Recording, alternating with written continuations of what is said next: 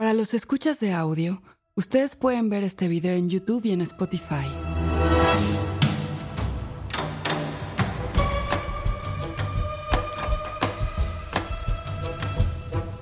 Movie y la Corriente del Golfo Podcast presentan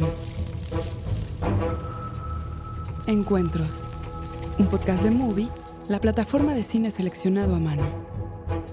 Cada día una nueva película, en cada episodio una nueva conversación.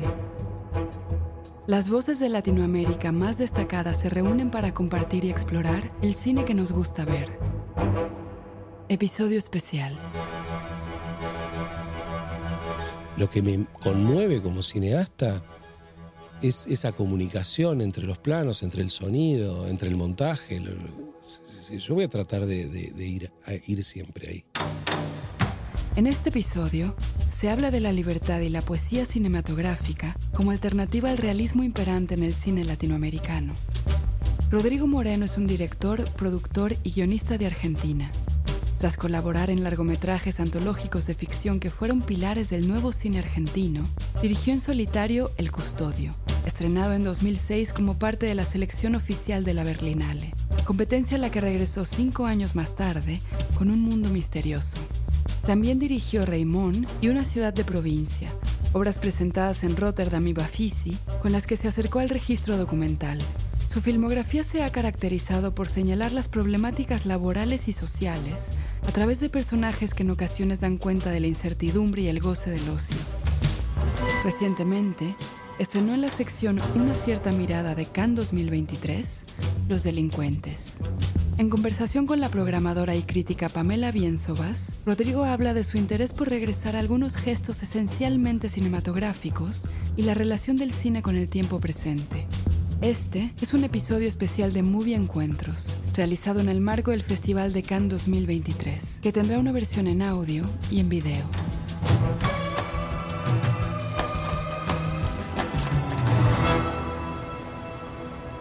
Hola. Estamos bien con encuadre, bien, sonido. son- Hola, Rodrigo Moreno.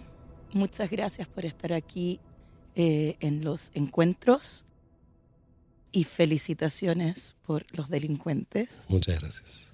Una de las primeras películas, de los primeros días en, en Cannes, hay que constatar que ha sido de las, de los, como, buzz de los primeros días. ¿Qué, qué importancia tiene No, no, no lo sabemos.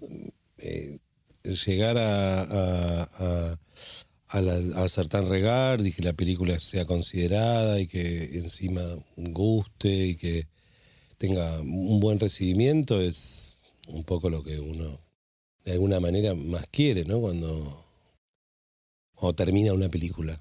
Este, me parece importante también discernir entre cuando uno termina una película y cuando uno está haciendo o, quiere hacer una película, ¿no? Porque muchas veces hay películas o hay cineastas que tienen como objetivo ir a un festival o como un festival de Cannes. Esta película, o, o mejor dicho, yo llego finalmente eh, al festival de Cannes haciendo la película que yo tengo ganas y quería hacer, no, no, no una película para ir al Festival de Cannes. De hecho, fue muy, muy sorpresiva la, la invitación para mí. Y ahora, la película la terminé hace dos semanas. O sea, hace dos semanas yo estaba en Chile eh, haciendo la mezcla de sonido. Literalmente, estaba hace dos semanas estaba este, haciendo pasos del Foley este, en el estudio de un, de un amigo en Santiago, porque nos quedaban, nos faltaban algunas cositas para la mezcla. Y, y es genial, como que terminás una película y rápidamente ya la estás mostrando y rápidamente ya hay una repercusión, y en este caso una repercusión favorable. Y bueno, sí, está buenísimo. o sea, un aceleramiento tremendo de un proceso que no ha sido muy acelerado. No, no, un- Y justamente hablabas de eso, de cómo cuando empiezas una película. Y esta en particular en- ha sido la, digamos, la que más has tirado en la realización, en la producción, en la concepción. Episodio especial Cannes 2023. Rodrigo Moreno, Los delincuentes.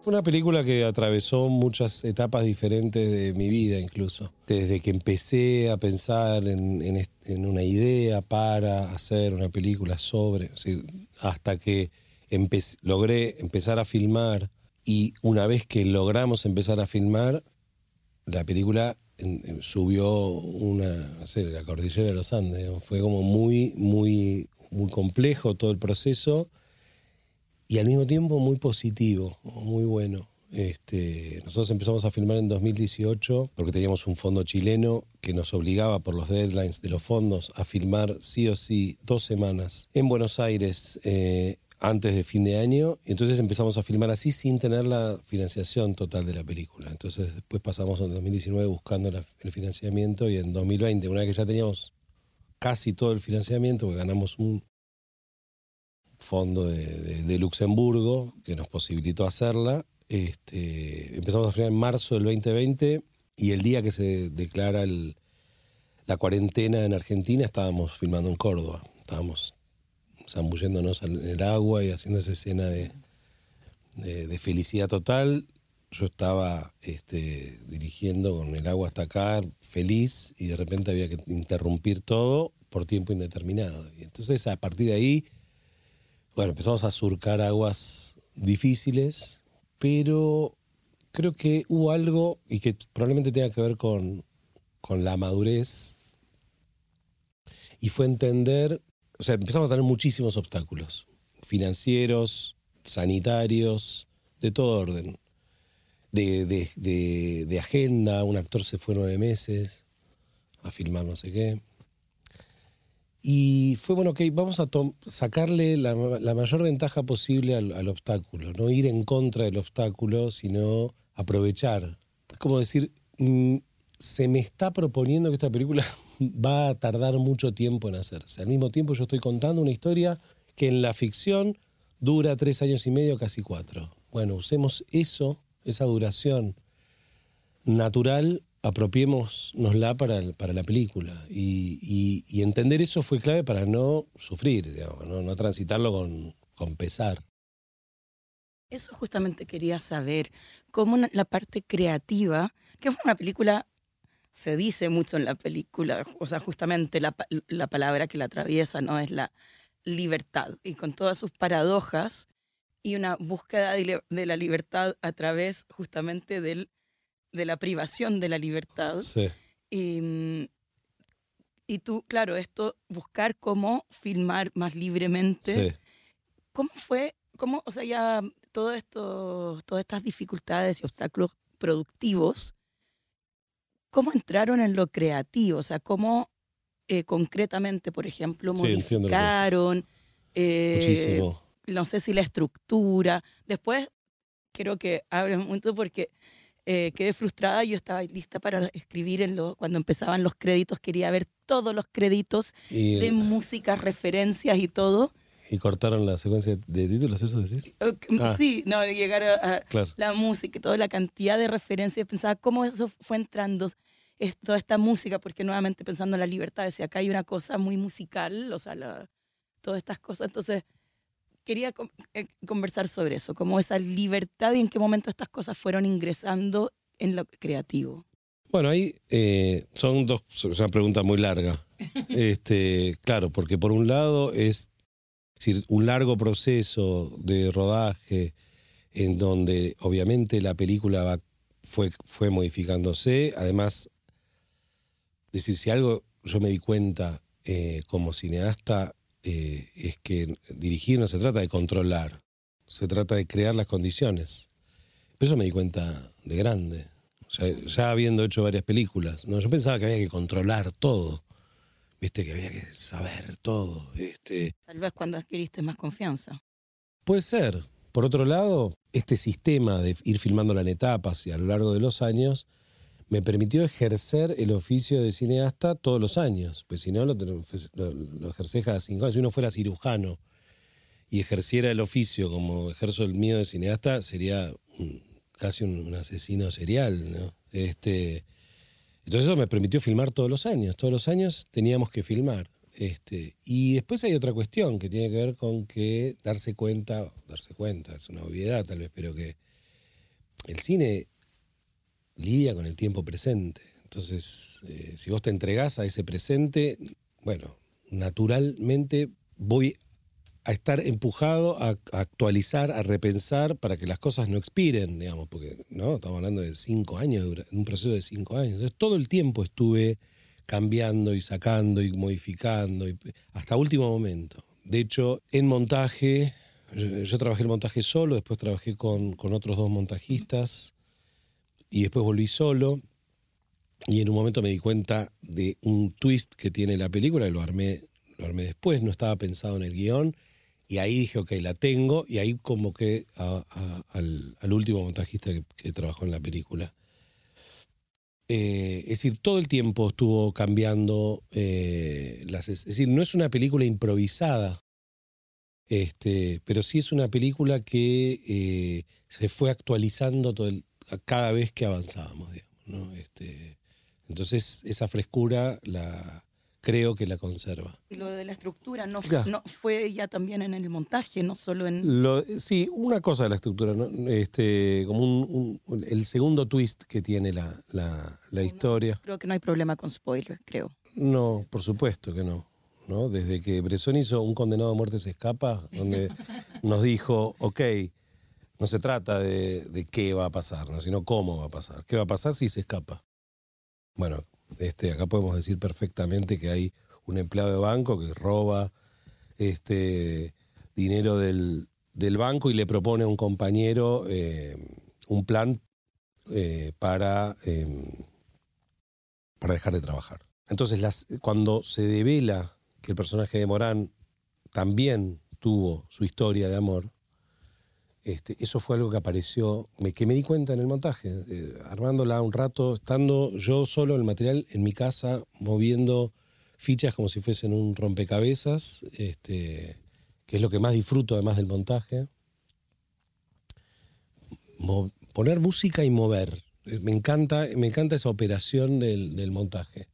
Y, y- sí también, no soy montajista, no tengo el oficio del montajista, pero fui adquiriendo como alguna este, facilidad para darme cuenta de algunos cortes. Pero quería decir otra cosa que, eh, que tiene que ver como con esa estructura libre. Es decir, también fue como... cre- Raúl Ruiz dice algo que a mí siempre me gustó, que es uno hace una película y otra de contrabando. Claramente hay una película de contrabando que es casi como una acción poética. Entonces yo sabía que eh, tenía que ir hacia ahí, tenía que ir hacia un lenguaje más lírico, ¿no? Este, en, don- en donde la acción dramática fuera liberada, ¿no? casi como una zona liberada de acción dramática. Entonces la, la- estructura de la película tiene esa marca, ¿no? que como empieza con, empieza con un pulso y lentamente va hacia, hacia esa zona de la que hacía mención antes.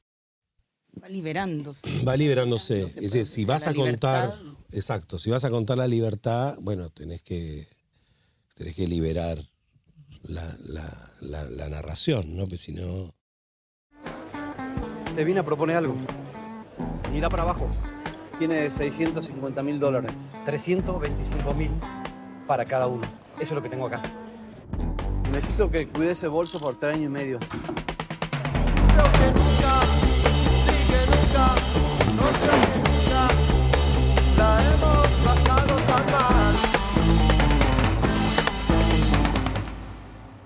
Fue un fragmento de Los delincuentes, de Rodrigo Moreno. Y ahora hablabas de poesía justamente, y cuando te, o sea que mm, tengo mucha curiosidad por en qué momento todas las distintas referencias, hablabas de la música, ¿no? La música también en muchos momentos, un jazz y luego un blues, también muy libre, pero también decías la acción poética, y Mm. la poesía justamente, Mm, también era otra de las referencias que quería anotar, esta poesía liberadora maravillosa que libera así en, en, eh, hasta éticamente, moralmente, mm.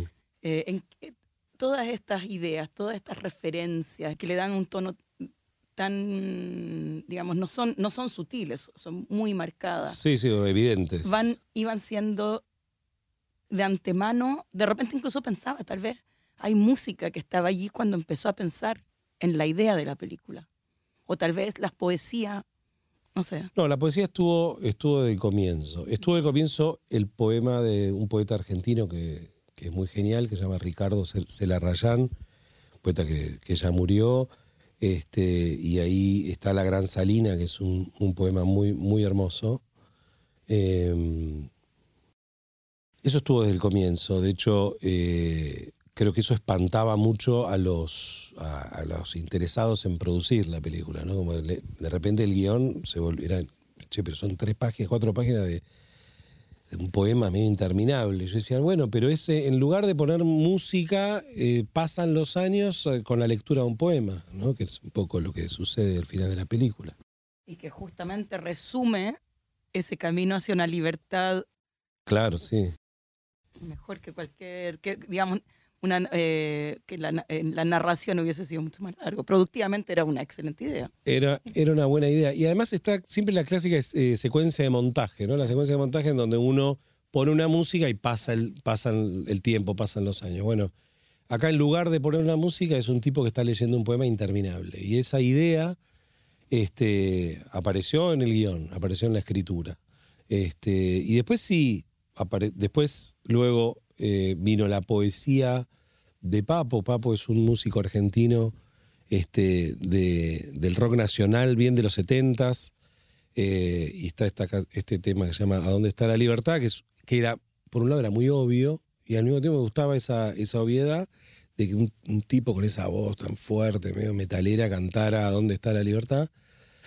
Este, y aproveché además que se materializara esa canción y esa, y con, ese, con, eh, con, con el disco de Papo, que es un elemento que este, atraviesa un poco a los tres personajes que están vinculados. ¿no? Se tocan por ese disco que pasa de mano en mano. Claro, a través de una generosidad, de un compartir. de un De- querer claro, regalar. sí, de dar. Y la música. Ah, la música. Bueno, la música obedece a... eh, bueno, hay varias zonas musicales. De hecho, está Violeta Parra también y está Papo. Este, sí, hay unas inclusiones de, de la música que escuchan en escena.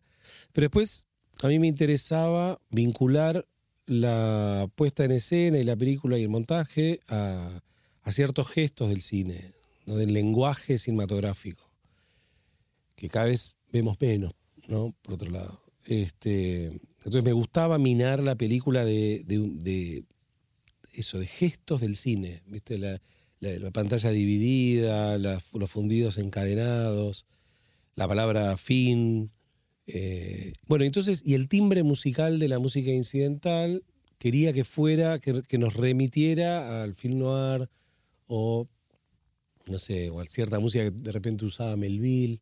Y encontré una sinfonía inédita de Astor Piazzolla sin bandoneón, ¿no? Piazzolla es un músico argentino muy conocido justamente como este, virtuoso del bandoneón y además como alguien que rompe eh, el tango y lo lleva a una música contemporánea. Bueno, el tipo en un momento se había cansado del tango y hace una sinfonía para oboe eh, que no es inédita porque la había grabado, se, se grabó solo dos veces. Una vez en vivo por una orquesta rumana y, y otra vez, por la versión que finalmente usamos, por una orquesta creo que argentina.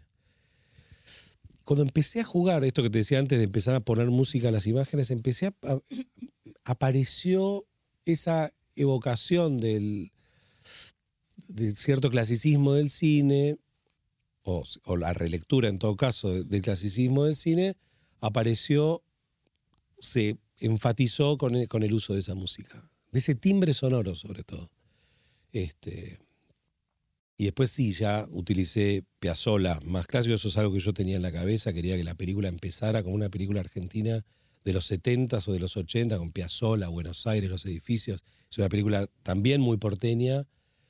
Eh, amo filmar Buenos Aires, me parece una ciudad muy increíble para filmar y, y- y acá aproveché para, para sacar la cámara muy en plan documental. Documental, quiero decir, meter al personaje en la calle y, y filmarlo, ¿no? Y si la gente miraba a cámara, no, no me importa, digamos, no, no. Es más, creo que me gustaba un poco que miraran a cámara. Has mencionado una búsqueda de clasicismo, una búsqueda de ciertas referencias. ¿En qué, bueno, hablamos, y bueno, salió la conversación Ruiz o Bresson por otros motivos, pero ¿en quiénes pensabas en esos momentos? No, en principio, no, es que pienso en alguien en, en- en particular, hay que decir también que esta película tiene un...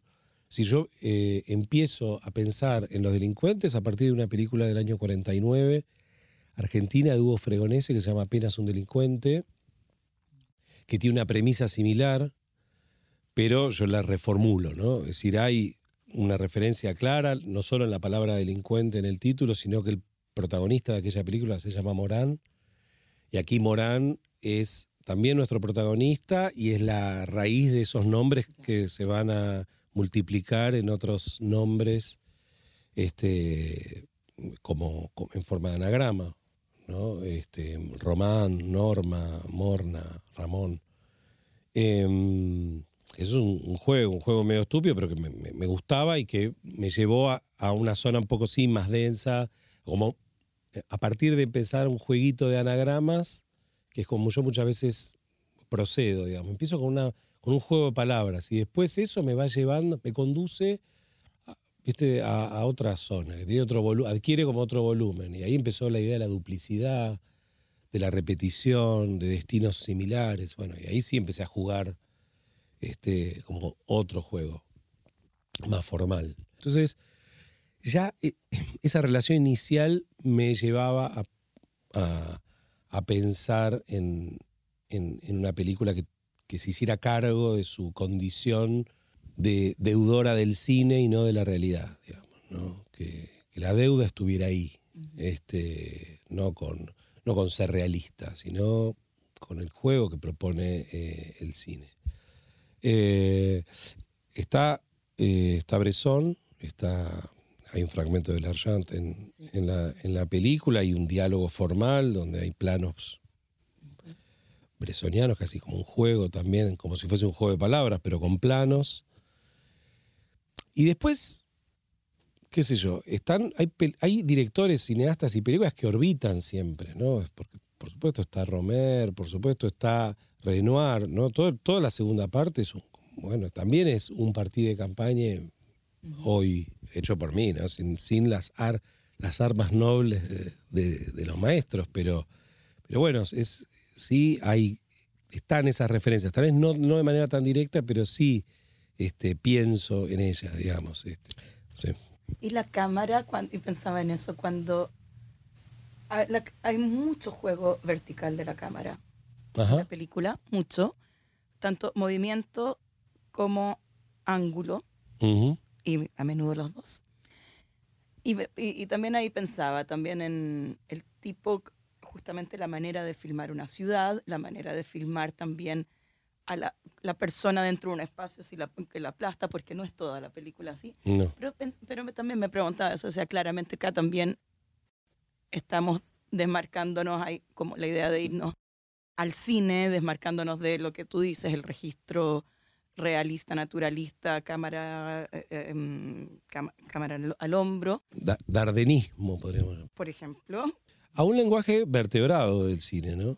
Creo que todavía, eh, creo que recién ahora empezamos a tomar dimensión del cine del siglo XXI, ¿no? Es, es un cine muy diferente al cine que conocimos, y claramente a la época de oro del cine, ¿no? La época de oro del cine, que fueron muchas épocas. Es decir, cuando uno piensa en la época de oro del cine, puede decir los años 20 en Alemania, los años 60 en Francia, o los 70 en Estados Unidos, o los 30 en, en Hollywood, o los eh, 40, 50 en Italia.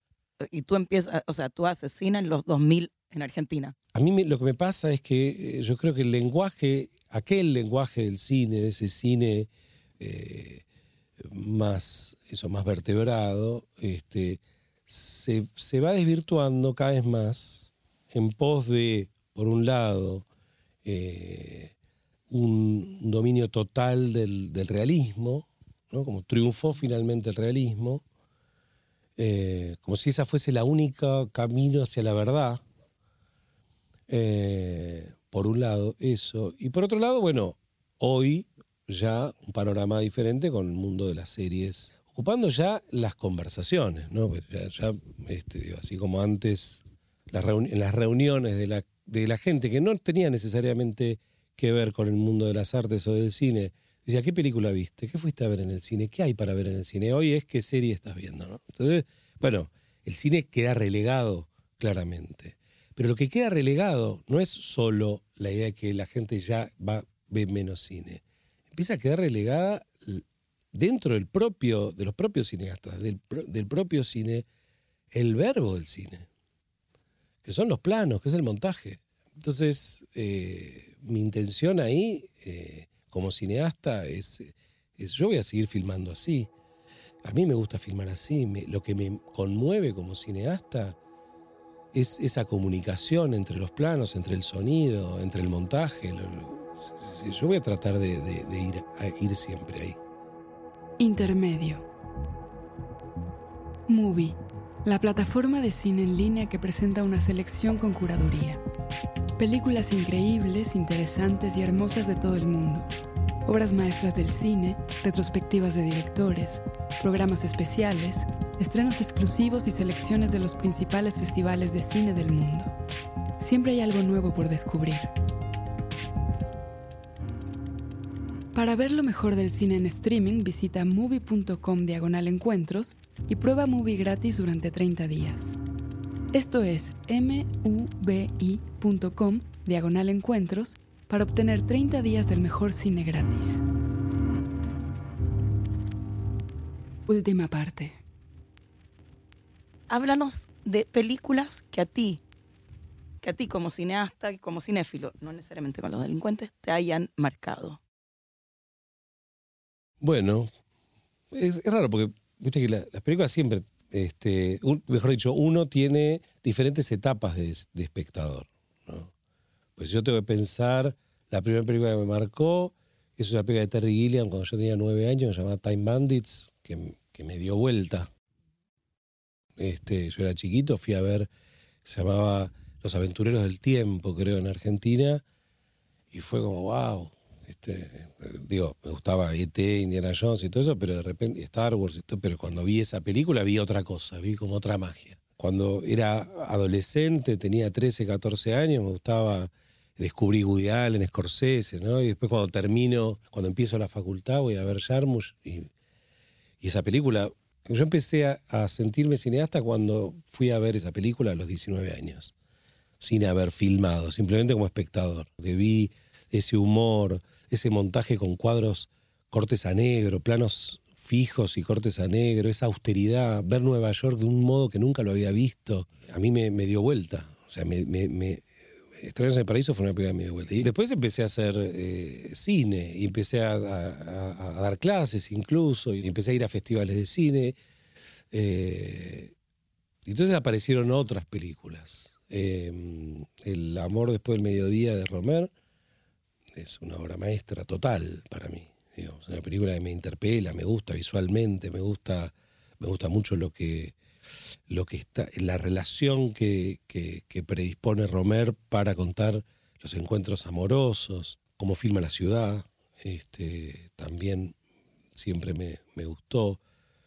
Y, y qué sé yo, Historia de Tokio, de Osu, se- sería la otra, este, también. Osu todo, absolutamente todo.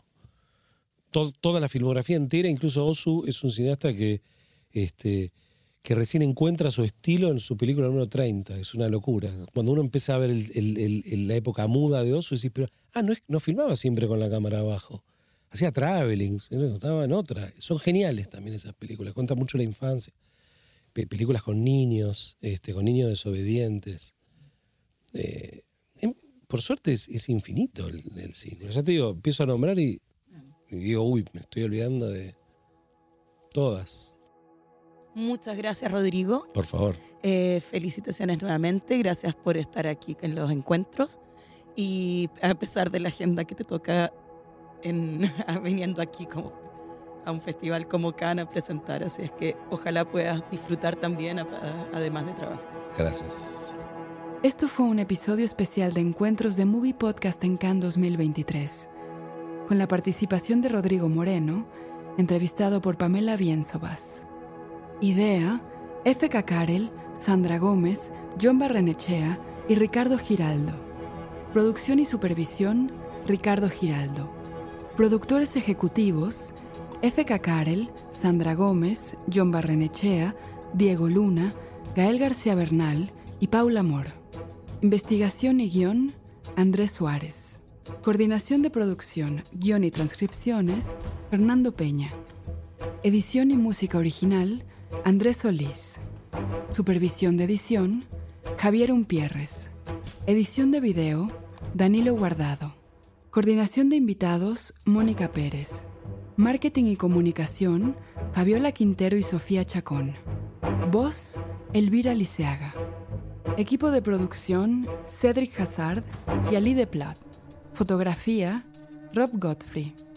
Sonido directo, Solal Culó.